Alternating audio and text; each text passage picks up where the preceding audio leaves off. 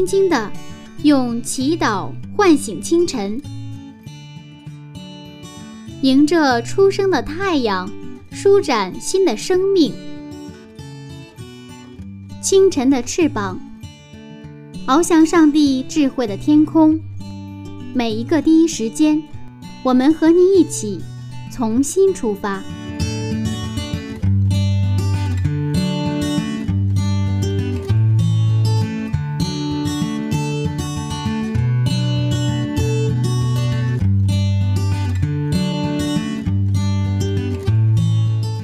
时间与上帝相遇，精彩人生从上帝开始。嗨，收音机前亲爱的听众朋友，早上平安！这里是希望之声福音广播电台。接下来您将听到的是由柚子为您带来的《清晨的翅膀》早灵修栏目。新的一天开始了，你的心情好吗？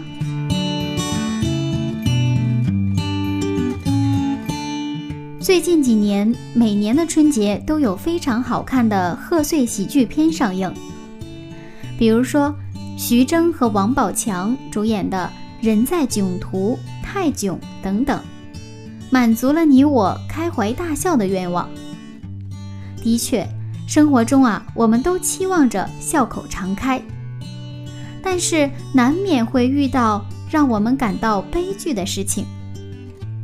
今天故事的主人公雅各终于可以高高兴兴地回家了，但是在途中却遇到了一件悲剧。到底是为什么呢？马上和柚子回到《创世纪》七十三讲，事件城的悲剧。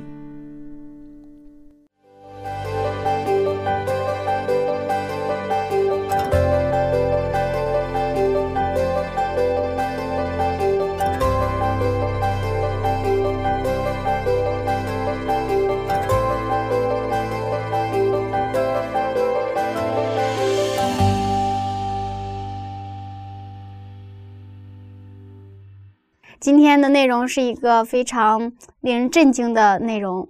嗯，是的，这是刚刚他雅各跟哥哥有一个真的喜出望外的一种一种重逢。重逢，嗯啊，是而且非常美的一个重逢哈，嗯呃，完全出人意料。但是呢，这个这种喜剧过去之后，我们又看到在他的家庭当中发生了一个悲剧。嗯这个悲剧呢，我们也叫世间城的悲剧。我们嗯先看一下经文哈，《创世纪》三十四章一到啊二到四节。创世纪三十四章二到四节，那地的主西魏人哈莫的儿子事件看见他，就拉住他，与他行淫，玷辱他。事件的心系恋雅各的女儿底拿，喜爱这女子，甜言蜜语的安慰她。事件对他父亲哈莫说：“求你为我聘这女子为妻。嗯这个是就是到了不是这个跟跟那个以少相见之后哈、”嗯然后呢，他们在四间城的城东买了一块地，定居下来。那么这个之后发生了这种悲剧哈，嗯就是他们的女儿，就是蒂娜，也就是雅各，一共生了十一个孩子。这个时候，他跟利亚生了一个女儿叫蒂娜。嗯那么这一天恰好是他们阳光明媚，天气特别好，可能缇娜想到城里会会那里的女孩子们，或者到那儿逛逛街。哦，但是天有不测风云，她到城里之后，就被当地的主人汉姆的儿子事先看见，于是发生了这一场悲剧哈。嗯那个时候，这个他们住在买的地方就是离世间城的不远的城东，是吧？哦啊，那么，呃，这个事情呢，就是刚刚真的是好事过了之后，就有咱们发生了这么一个，其实，呃，在圣经当中的一个一个悲剧哈。嗯，其实我想大家都很不理解，为什么这样的事情会发生在雅各这样一个有信仰的家庭里呢？为什么上帝没有保护这个女孩子呢？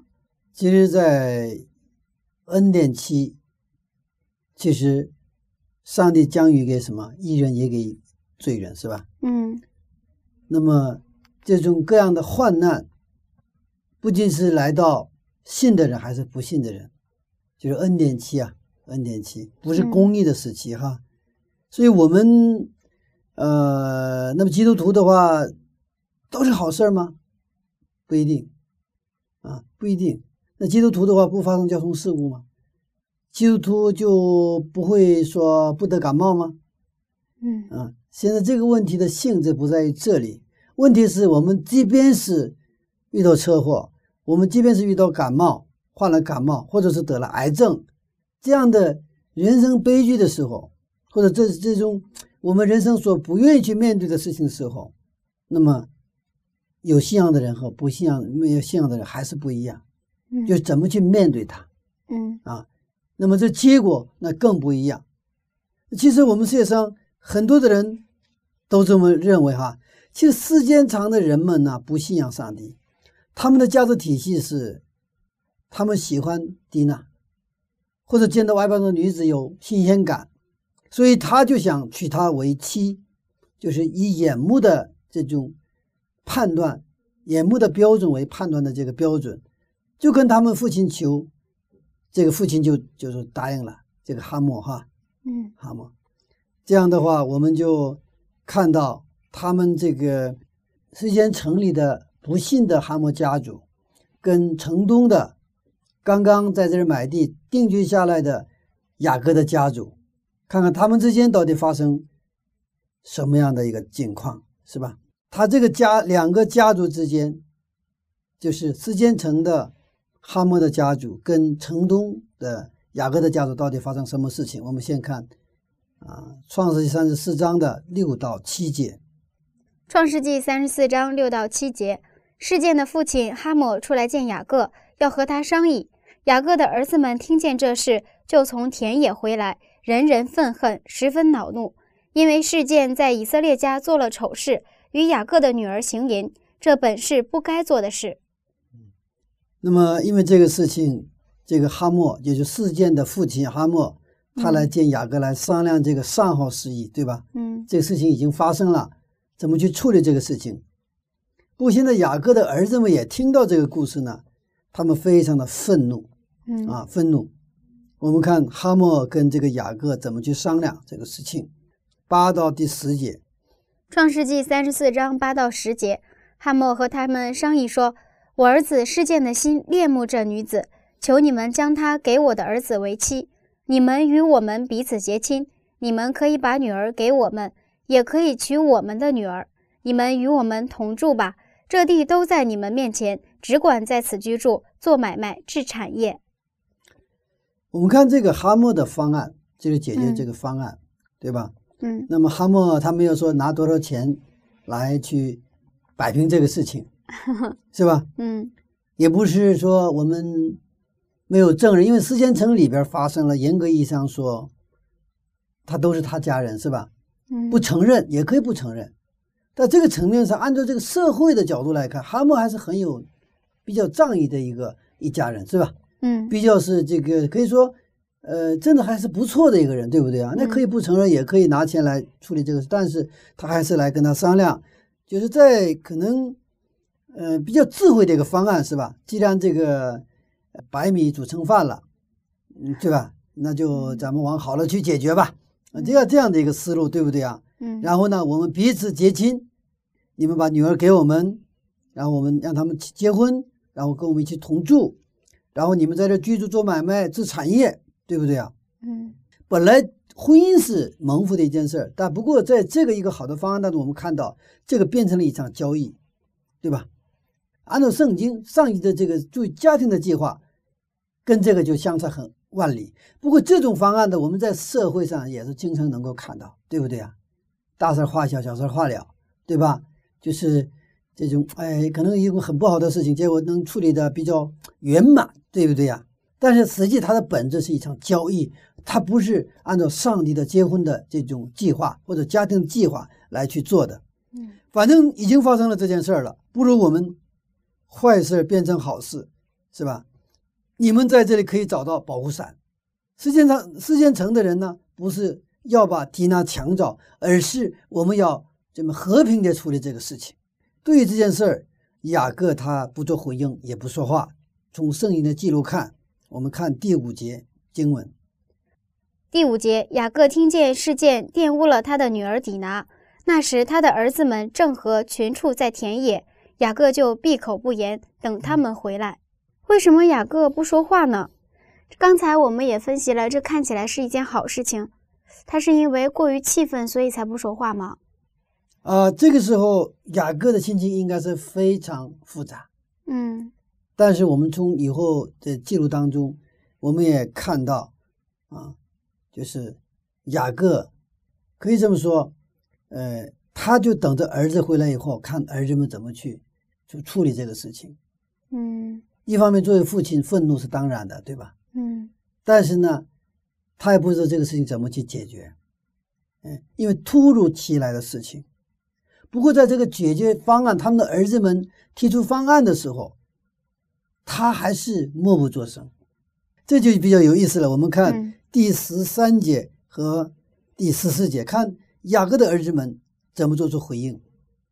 十三到十四节，雅各的儿子们因为事件玷污了他们的妹子底拿，就用诡诈的话回答事件和他父亲哈姆，对他们说：“我们不能把我们的妹子给没有受割礼的人为妻，因为那是我们的羞辱。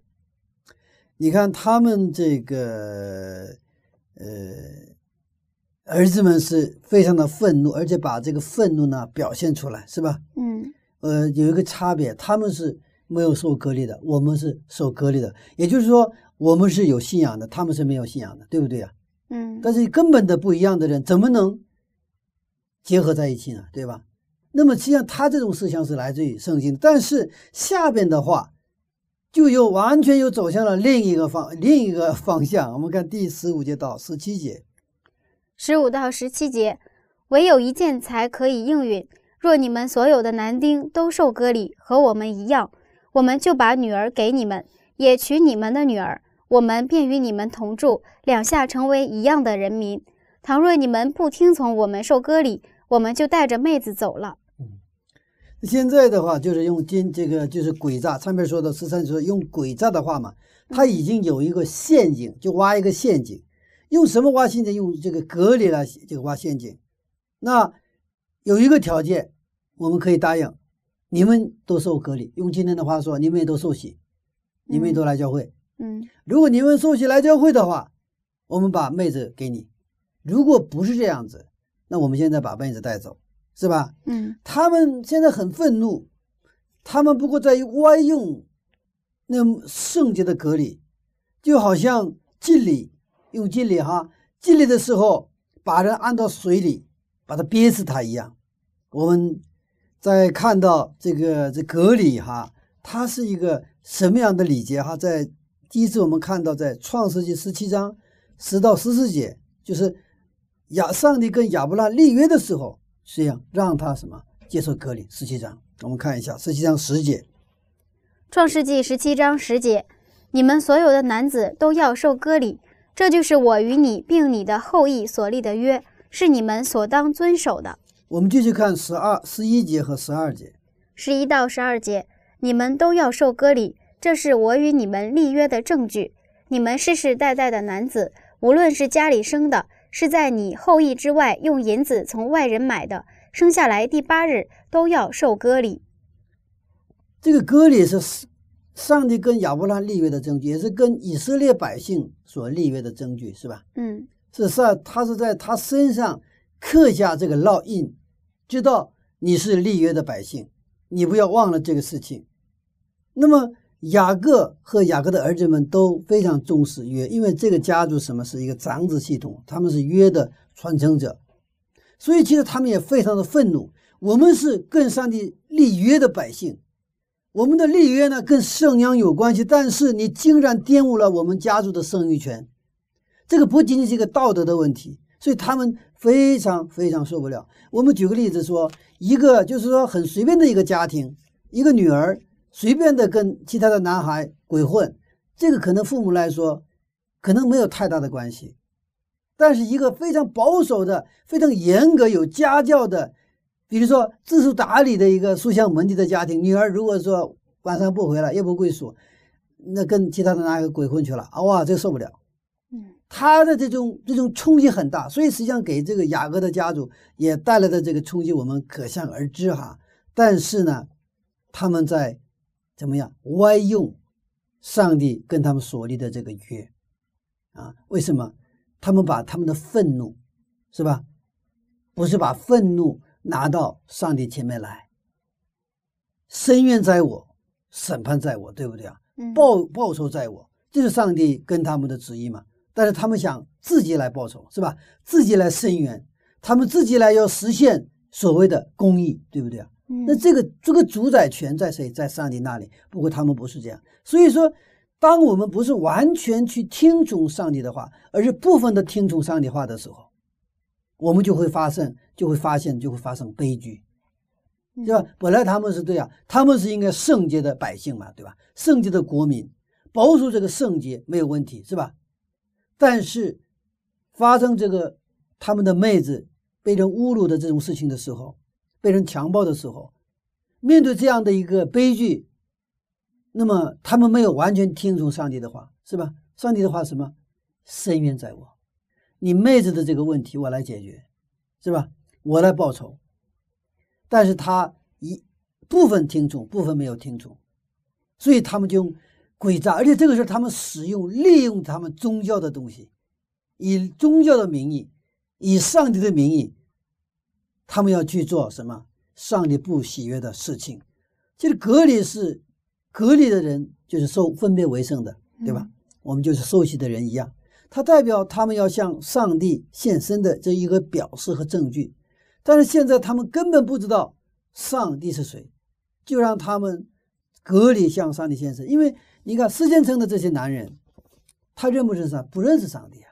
他认识上帝的不会行那个恶了，对不对啊？但是对那些根本不认识上帝的人呢，让他们向上帝献身。也就是说，小学都没有读过的人，让他直接上大学，这个本身就是恶用上帝的约。他们用跟上帝圣洁的约的标志作为武器来要对付。哈莫的儿子，他们旧约的隔离相当于刚才说了新约的建立，其实他们不应该让他们接受这个隔离了哈。嗯，在新约的时候，耶稣来洁净圣殿，圣殿是敬拜的地方，但是法利赛人把这个地方变成了一个买卖的地方。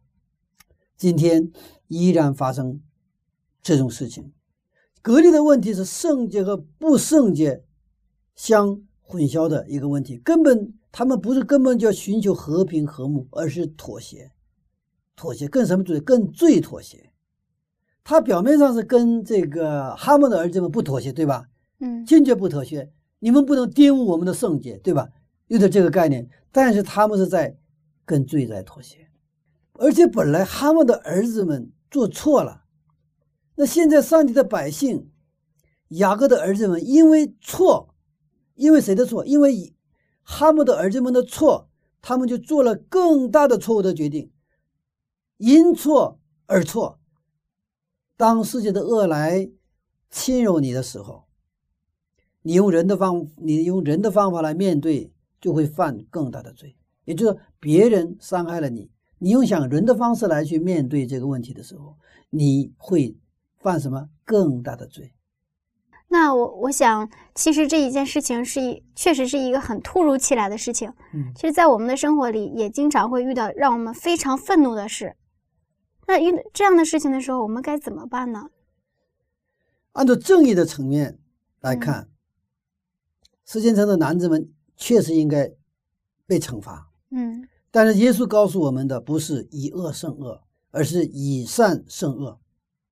今天回到我们的现实当中，在教会里面，我们经常我经常提到一个问题，就是看不惯教会，看不惯教会的牧长。如果你不去教会，你还组织一批人去攻击牧长，那你所做的跟雅各的儿子们对世间城的人们所做的其实没什么区别。我们的动机如果是不圣洁的话，撒旦会使用我们。而且是我们自己骗自己，我们以为我们是为什么为上帝在做事，我们为上帝来什么去做啊？就是他要做的工作。所以，我们看到使徒保罗他在初期的时候，他还没有在大马士革路上遇到耶稣之前，他积极的迫害那些基督徒。他从心里也觉得他是为谁呀？为上帝征战。他误解上帝，而我们有这种动机，披上一个正义的，或者说我们误解的圣经，或者说这种啊这种上帝的旨意的误解的上帝的旨意来支撑你的动机的时候，那你做的非常的坚决果断，毫不犹豫，所以做出来的是是更大的罪。史蒂芬只是。他就死在谁呀？使徒保罗和那一群所谓的维护当时教会利益的，所以护教的人们的手下。所以史蒂芬在他死之前，他就是祷告，求上帝饶恕他们。他们不知道他们所做的。那么现在事件成这个事情发生之后，雅各的儿子们其实也不知道他们在做什么，因为愤怒已经什么控制了他们的一切。嗯，是吗？嗯。其实现在我们教会里有一个很有意思的现象，比如说社会上的男孩子看上了我们教会里的这个姐妹啊，有的时候姐妹会跟他说：“那你信上帝吧，你受洗吧。”这个性质看起来是不是和事件城的这个雅各儿子们做的是一个性质呢？应该有关系哈，有关系。嗯，其实我们有的时候就很难去辨别啊，就不能说呃，就一种很简单的。呃，一二三来去把它分辨清楚。嗯啊，真的，我们需要圣灵的带领。我们真的是敬天下来，谦卑下来，我们来去对上帝保持一个敬畏的状态。我们来遵循他的话。表面有时候很难清楚。嗯，比如说，呃，我们说要信主的，对不对？嗯，好了，那一个男男一个一个男孩子为了追求一个教会的女孩子，不信的哈，不信的男孩子，那么他就受洗了。是吧？嗯，那受洗了之后，那一段时间，啊，生了孩子，他就不来教会了。这里有很多的理由，很多的原因呢，啊，也可能是那个男男人的，就是他的这个这个男孩子的，不叫男孩，结婚了结了婚就不是男孩子了哈。这个男人的 嗯问题，嗯，可能有些原因，可能还在这个出于教会的一些原因，对不对？嗯，他是人自己都来到教会了，那教会如果是做到位的话，他动机是可能为了来教会娶一个，他动机不是要信上帝，就是为了来找一个教会的女子，但是也许他可能信上帝，嗯，这种可能性也有。也有，嗯，所以我们不能有的时候就不能表面现象来看，但至少有一点是很清楚的，当你你必须为你的婚姻做充分的准备。必须要什么充分的祷告，特别是跟一位异性交往的时候，这个是必须说不是靠你的感觉，而是靠什么？还是靠上帝的话语。要清楚，我要建立这个家庭是为了什么？不是两个人仅仅过了为了小日子，对不对啊？我们怎么去满足我们上班收入多少，买个小房子，然后生个小娃娃，然后过个安稳的日子？如果仅仅这么去考虑问题的时候，试探就来了，别说是更不信的，就两个人都是信的，都是在教会里的人，对吧？你要结婚这么做，这个试探还会来。所以，就是说一万道一千，真的，我们首先把自己建立在信仰的根基上，我们自己就是别人对我们来说是其次的，对吧？首先，我们自己在跟上帝的关系上。我们的信仰是不是真正是建立在一个敬上记着说这个基础上？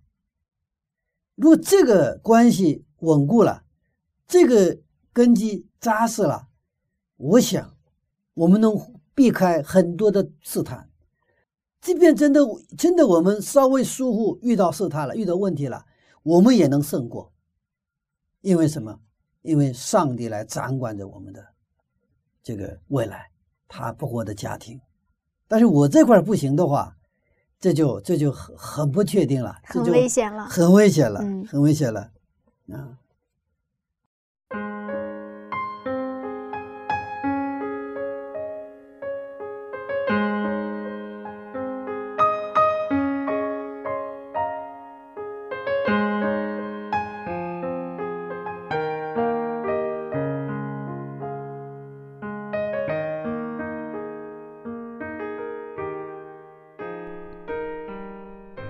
各终于可以回家了。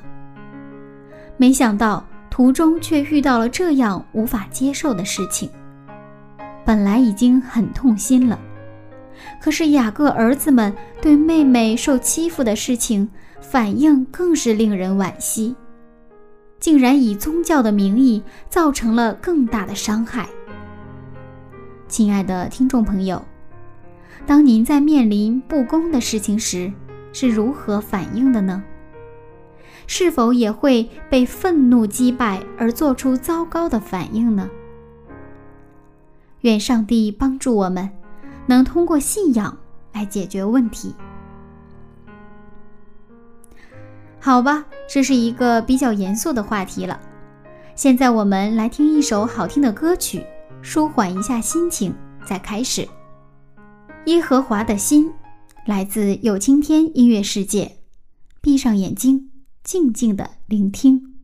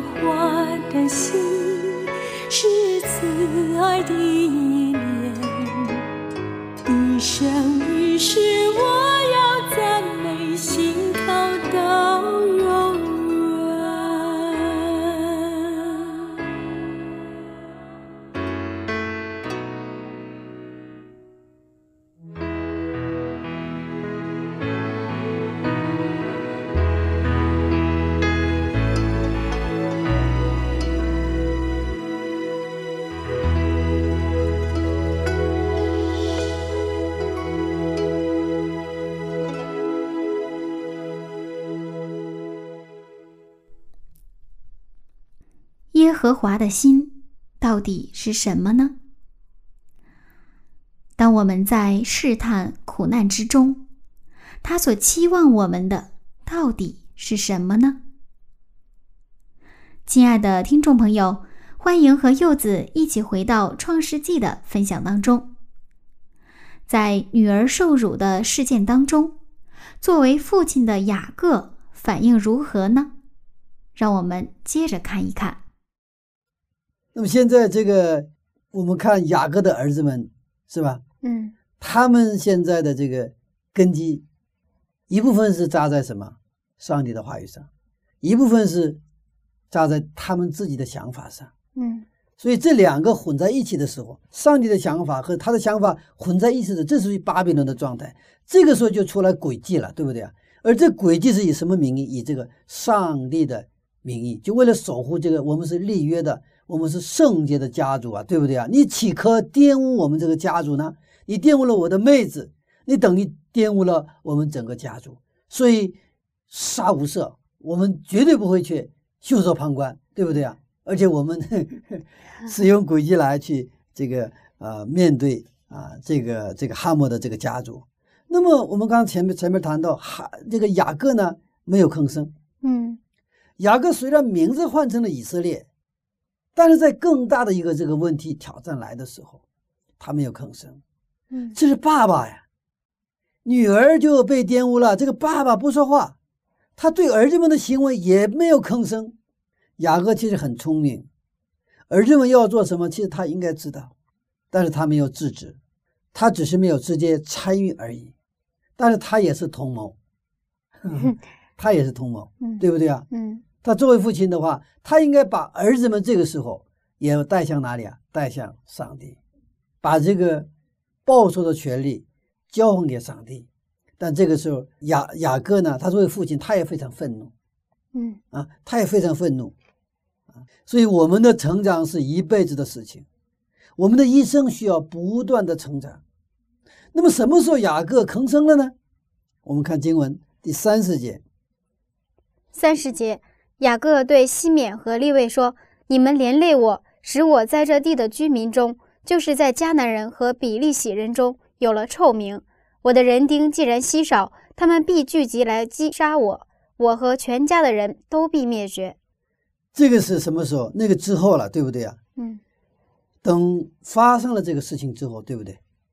等杀了呃事件城所有的这个男子之后啊，因为这个立位和西面呢，他就利用这个隔离啊，那么整个四人城的这些男子们都非常痛苦嘛，痛苦就是他们没有这个战斗力的时候，对不对？嗯就把全城给屠杀了。那么这个事情发生之后，雅各也解了气，但是他他他马上想到这个事可能带来的危险。虽然时间城的人男人是屠杀了，但是他这个民族不是时间城一就是这一个城市的人，他这个这一这附近就这个一带这这个迦南的这一带的人，他们都是都是有人类这个有关系的，嗯所以他怕什么？这些迦南人和比利信人是吧？嗯他们会来什么？聚集来攻攻击他。那他们这个是一家人，他根本挡不过他们的攻击嘛。他们现在是寄居他乡啊，是不是？他们不是本地人，所以他这个时候才吭声，才吭声。他责备了两个儿子，嗯他责备的原因就是更大的什么来了？危机来了。虽然世间城的人解决了，外面还有更多的人，他考虑的是自己的安危问题。他说了好几个我，你看，你们连累了我，一个我哈，嗯使我在这地的居民当中又是一个我。然后呢，我的人丁既然稀少，又是我，嗯他们必聚集来击杀我，又一个我。完了，我和全家的人都必灭绝，又是一个我。他的这个说话的时候，这个这个焦焦点和焦距都是在我，是吧？嗯谁的利益？我个人的利益，我个人的安危。他这样是以我为中心的思考方法，其实这个时候还没有转变过来。基督徒的成长是一辈子的事情，它不是一朝一夕，就是一蹴而就的事情。嗯在我们的人生当中，我们会经历不同的情况、不同的事情，不接触到不同的人。那么在这样的在不同的这样的我们的境遇当中，如果我们抓住上帝的话语，上帝就会让我们不断的成长，而那个过程可能在人看起来可能是成功，也是也许失败，但无论在人看起来是成功和失败，但是我们的上帝会让我们不断的成长。前一段有一个新闻，在公交车上发生了一个杀人案件。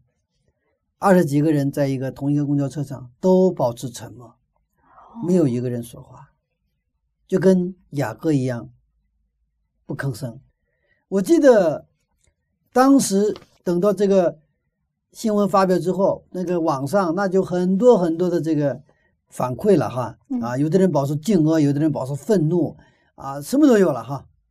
但是如果我们在现场，我们会做出怎样的回应呢？以前我们都知道的鲁迅啊，就是一个大文学家。鲁迅他原来是学医的，在日本他学医，不过后来鲁迅毅然决然，他不学医了，他拿下手术刀，拿起什么笔？为什么？他看到一个场景，就是说中国人被日本人杀，嗯，那个现场周边的中国人都很木然。鲁迅看到外边这个疾病。固然可怕，但更可怕的是我们的精神的麻木。嗯，所以他拿起笔来要医治中国人的劣根性。所以我们读那个鲁迅的文章啊，非常的犀利，非常的犀利。嗯，他的在那个那个文字就像手术刀一样，用他用这个这种文字来去去都给啊给我们的这种大脑哈进行手术。嗯，雅各也是。一样的，所以看来这个呢，不仅仅是中国人的问题，这不是这这是人类的一个通病。嗯，雅各沉默不语，不吭声，更大的危机来了，他开始责备了，但是他的儿子们也是振振有词。我们看三十一节，三十一节，他们说他岂可待我们的妹子如同妓女吗？在创世纪四十九章的时候。雅各对西面和列位有评价和预言。嗯，我们看一下《创世纪》四十九章五到七节：西缅和利位是弟兄，他们的刀剑是残忍的器具。我的灵啊，不要与他们同谋；我的心呐，不要与他们联络，因为他们趁怒杀害人命，任意砍断牛腿大筋。他们的怒气暴烈可咒，他们的愤恨残忍可阻。我要使他们分居在雅各家里，散居在以色列地中。你看，雅各其实当时啊，虽然他不吭，他其实很清楚他的儿子们做了什么。嗯，我想在公交车上的那些人很清楚有人在杀人，也很清楚被杀的人不应该被杀，但是为了个人的安危，没有一个人站出来，所以雅各其实当时也没有站出来。嗯，那为什么上帝这个时候？不出现呢，阻止一下，而是允允许了这件事情的发生呢。我们发现上帝，比如说这个亚伯拉罕和撒拉，是吧？嗯。然后到埃及，然后再说说谎说谎妹子的时候，出现危机了嘛？法老把这个撒拉要娶进宫里，哎，上帝介入了哈。嗯。后来在以撒的时候，啊，也是出现同样的那是的，对吧？那个时候是不是法老了？是这个。这个菲利斯的哈，嗯啊，亚比米勒，对吧？哎，发生几乎是同样的事情，都是上帝介入了。那这个时候，上帝为什么没有去介入？举个例子啊，不是举，就就比方说，嗯，西面和那个呃犹大啊，然后呢，准备用这种方法去杀所有这个呃时间城的男人的时候，上帝可以去制止他们的手腕，是吧？嗯啊，他可以用天使派天使。来抓住，两个天使就够了，或者一个天使就够了，抓是不是？他就不能动了。也可以上帝很巧妙的方法。那天早上正好闹肚子，闹肚子完了就是 老是在这个厕所和之间来回跑，根本就没有心思去到时间上去杀那些呃这个那些男人们，对不对啊？上帝有很多种方法，我们根本想不到方法，他完全可以制止，他可以介入这个事情，但是上帝恰恰什么？也保持沉默了，没有介入。嗯，上帝不是按照我们的意思而动的，而上帝的行动，它是跟什么有关系？上帝的行为是跟他的约、跟他的救赎计划有关系。当我们就是用我们的人的视角去来判断上帝的时候，我们的上帝是捉摸不定的，是吧？嗯而且是我们对上帝的这个，我们对上帝的把握是有限的。上帝知道我们的一切，但是我们是有限的，所以我们跟上帝之间有一个什么信心的、信任的、信心的这个关系啊。那为什么上帝没有介入？圣经没有说，圣经只记录上帝没有介入这个事情，而且悲剧发生了。嗯而且看到雅各和雅各的儿子们，他们愤怒胜过了信仰。所以在我们的生活当中也是一样，当我们的生活当中遇到我们从来没有预期的一种悲剧的时候，当我们的愤怒超过我们的信仰水平的时候，我们可能会做出比不信的人还要更恶的事情来。这个时候，上帝介不介入呢？如果上帝都介入的话，我们不会去做恶事，是吧？那这个世界不会有这个存在。嗯但是上帝呢，通过这个事情，给雅各一个一个一个一个一个学习，嗯让雅各知道，即便是你改名字了，你成了以色列了，你还需要继续的成长，你还需要继续的成圣，你需要继续的依靠上帝，不要依靠你的愤怒，也不要依靠你的感觉，你的那种想法。一旦你依靠你自己的时候，就会发生悲剧。我想，上帝可能因为这个，上帝准许发生这种事情，上帝并没有制止。刚才我们在前面已经有铺垫了，为什么之前上帝一直保护雅各，这次没有保护他？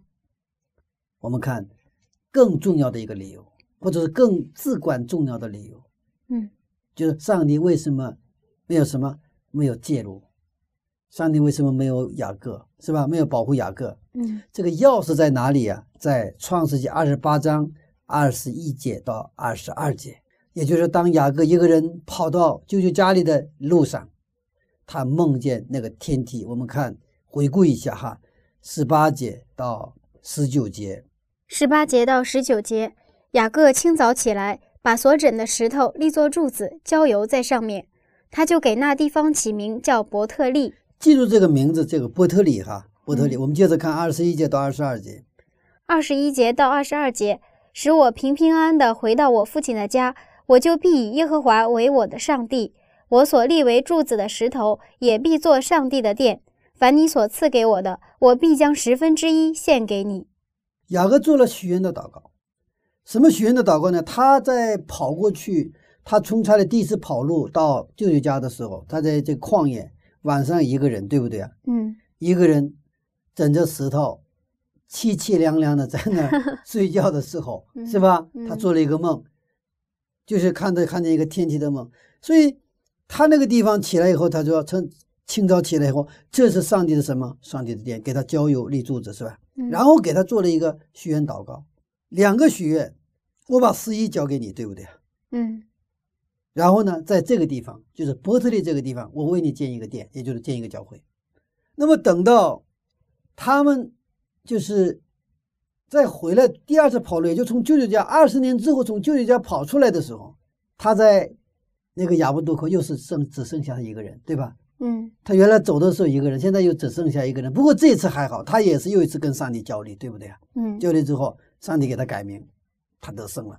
不过，接着就是非常感动的一种，这是感人的一次重逢哈嗯啊、不过你看，接着就是，呃，我们看到他看往哪个地方去？我们看啊，三十三章十七节，三十三章十七节，雅各就往舒哥去，在那里为自己盖造房屋，又为牲畜搭棚，因此那地方名叫舒哥。他应该是去哪里啊？回来之后，应该他有一个许愿祷告，是应该去伯特利，嗯，对吧？对，重逢之后，他没有去伯特利，他去了哪里？往苏格去。嗯，然后我们接着看十八到二十节，十八到二十节，雅各从巴丹亚兰回来的时候，平平安安的到了迦南地的示剑城，在城东支搭帐篷，就用一百块银子向施建的父亲哈某的孙子孙买了支帐篷的那块地，在那里筑了一座坛，起名叫伊利伊罗伊以色列。哦，一开始的时候他是去了苏格，然后在那里自己盖着房屋，为什么牲畜搭棚子？这有没有筑坛的意思？没有，嗯是吧？他是为自己盖造房屋啊，雅各呀。但是知道他的爸爸的生活方式什么？以撒的生活方式到任何地方先筑坛，嗯然后呢搭帐篷挖井，对吧？嗯这样的一个三位一体。那么现在是他，现在实际上上帝真的给他一个特大的一个礼物，就是跟他的哥哥能够和解，是吧？对一个亲兄弟来说，没有比这个更大的一个礼物了，对吧？然后，但是他是去往哪里去？苏格去，在那里为自己盖造房屋，有牲畜搭棚，这这个没有这个什么呃筑坛的记忆。然后接着我们看到，他从那又找到哪里啊？世间城。苏格不是迦南地，那么他到了进入迦南地之后呢，到了时间城，在城东支搭帐篷，就用一百块银子买了这个地，在那里他还行，筑了一座嗯坛，是吧？嗯伊利伊罗以以色列，哈，这名字哈很长哈。嗯他没去伯特利，上帝是准确的上帝。他做的许愿祷告是：我如果平平安安回家的话，我就在这个地方，就在伯特利，为你建一个殿，然后把十一交给你。嗯圣经没有记录他十一交没交给，没有这样的记录啊。不过从他给哥哥的丰厚的这个礼物来看，他十一应该是没有问题的，是吧？嗯五百头的牛、那个羊还有骆骆驼驼嘛，对不对啊？嗯但是这个他最后呢，刚开始没有建这个住住这个坛，到了苏格的时候，但是进入迦南地到事先城东的时候，他就在那里筑了一座坛。其实这个伯特利离就是他们现在这个事件城城东啊，正好是伯特利跟事件的中间，离伯特利不是很远的地方。嗯他那个这个这个筑坛的地方，但是他没有在哪里伯特利筑坛。伯特利这个意味着什么？他对跟上帝的这个立约的这个这个呃之间的这个立约的内容，许愿祷告的这个也就是这个内容，他没有准确的执行下去。嗯上帝说：“我的律法一撇一捺都不能动啊，一点一就是一笔一划，对不对啊？我们现在一撇一撇一捺，嗯嗯，一笔一划，上帝要准确，也就是说，上帝记着雅各所做的立愿祷告、许愿祷告。其实我们也每天都在祷告，但有的时候我们祷告没有什么想法就祷告，但是我们知道嘛？上帝记住我们每一个祷告，而且记得非常非常准确。嗯我们的祷告，上帝他绝对不会随意的对待。他许愿祷告的内容就是伯特利设祭坛，但是到了时间长的地方，那个地方有河有草地，非常肥美，而且离那个之间城近嘛，进城也方便，对不对啊？办事儿方便嘛，我们今天交通方便。嗯 后来发现，后来我们发现约瑟被卖，也就是在这个地方。这个地方非常适合于放牧嘛，所以本来雅各要去伯特利，但是他在这里就住下了，买了一块地，在这里设祭坛。反正，反正我得给你盖教会，但不是那个地方，是这个地方。这是按照他的的想法。所以我们可能起初有目标，但是半路因为很多吸引我们的东西或者干扰我们的东西，我们就停下了，或者改方向了。我们起初的时候有方向有目标，我们中间半途而废，或者是改变方向。嗯很多人生的悲剧都是这样发生的。雅各忘掉了自己的许愿祷告，没有兑现跟上帝的许愿，在波特利和世间城之间，他脚踏两只船，这个也要，那个也要。但是耶稣说的很清楚，你不能既拜神又拜偶像。在伯特利和世界，这是两种信仰。嗯一种信仰什么？跟上帝有很密切的一个关系；另一种是好像很松动的，对吧？很松动的，随时可以脱钩的那种呃信仰。其实我们也经常会停留在这个事件和伯特利之间呢。是的，是的，嗯这是我们常见的问题。所以这个时候，上帝允许这种悲剧的发生，就像伯彼得远远的跟着耶稣，嗯就发生了什么悲剧啊？他直接三次否认耶稣的悲剧，对吗？嗯紧跟的，大家不会出问题，对不对啊？嗯所以，我们伯特利信仰就是紧跟的信仰，世间层的信仰，根是根，他也涉及他嘛，嗯但是远远的跟着，他得看情况。所以这个时候有很多很多不确定的东西就容易进来，嗯所以我们不要停下来。起初出发的时候，当我们的立志，我们信耶稣基督的时候，当我们收集规律的时候，其实我们又是有目标、有方向、有使命的。但是我们要紧跟耶稣，要不然我们也像世间城雅各的儿子们，就会在突如其来的问题面前、挑战面前，我们会迷失，我们会失去我们的信仰。嗯这是我们要真正交流的问题，不是人，也不是事情，是罪。我们如果没有真的是这个紧跟耶稣的话，我们的信仰随时就会出现状况，甚至出现悲剧。我们在教会里，它并不保障我们的安全。我们重要的是什么？我们我们的信仰根基在经上记着说，我们背起我们的十字架。放下我们所有我们的想法，紧紧跟着耶稣阿门。啊！这样的时候，我们的信仰就是那种就是伯特利的信仰了，伯特利的信仰。阿门。嗯，看来当我们离上帝远，甚至我们忘记上帝的时候，真的就危险了。是的，是的。嗯，好，谢谢牧师的分享。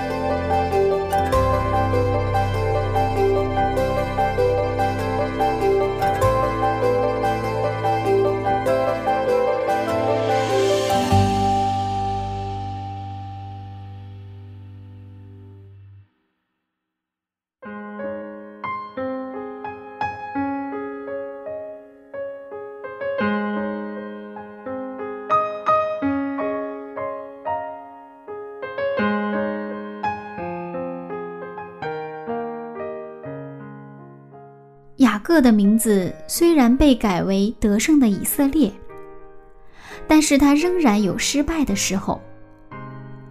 当我们忘记与上帝的许愿祷告，偏离上帝的时候，我们就走入了危险的边缘。亲爱的听众，你是否也会走着走着就忘记自己的初衷，而变得迷茫呢？你是否也曾经向上帝许下什么愿望而忘记了呢？不妨现在就安静一下，赶快想起来。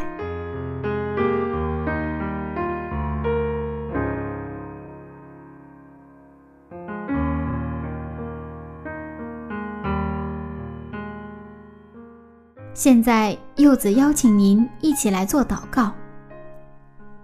亲爱的天父，感谢您是一位不忘记的上帝。恳求您怜悯我们，总是三心二意的，常常忘记与您立下的约定。正在收听的您的每一位儿女，如果我们曾经向您许愿，但是现在已经忘记了，恳求您感动我们，让我们想起来，再次回到您的面前。这样祷告，奉靠主耶稣的名，阿门。